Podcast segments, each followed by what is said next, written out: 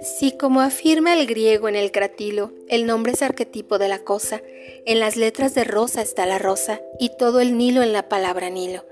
Y hecho de consonantes y vocales habrá un terrible nombre, que la esencia cifre de Dios y que la omnipotencia guarde en letras y sílabas cabales.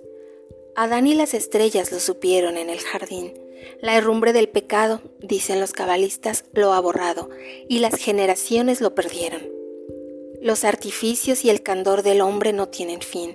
Sabemos que hubo un día en que el pueblo de Dios buscaba el nombre en las vigilias de la judería, no a la manera de otras que una vaga sombra insinúan en la vaga historia. Aún está verde y viva la memoria de Judá León, que era rabino en Praga.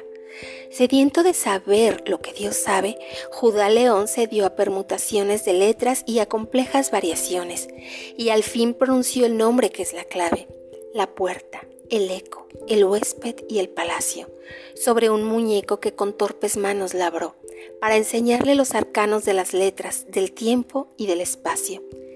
El simulacro alzó los soñolientos párpados y vio formas y colores que no entendió, perdidos en rumores y ensayó temerosos movimientos.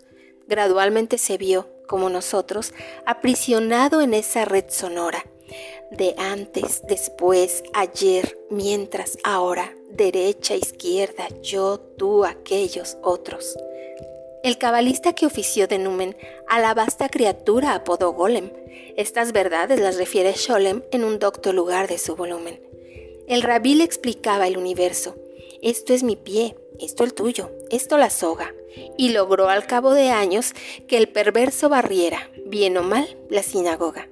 Tal vez hubo un error en la grafía o en la articulación del sacro nombre. A pesar de tan alta hechicería, no aprendió a hablar el aprendiz de hombre. Sus ojos, menos de hombre que de perro y harto menos de perro que de cosa, seguían al rabí por la dudosa penumbra de las piezas del encierro. Algo anormal y tosco hubo en el golem, ya que a su paso el gato del rabí no se escondía. Ese gato no está en Sholem, pero a través del tiempo lo adivino. Elevando a su Dios manos filiales, las devociones de su Dios copiaba, oh estúpido y sonriente se ahuecaba en cóncavas alemas orientales. El rabí lo miraba con ternura y con algún horror. ¿Cómo? se dijo, pude engendrar este penoso hijo y la inacción dejé, que es la cordura. ¿Por qué bien agregar a la infinita serie un símbolo más? ¿Por qué a la vana madeja que en lo eterno se devana di otra causa, otro efecto y otra cuita. En la hora de angustia y de luz vaga, en su golem los ojos detenía.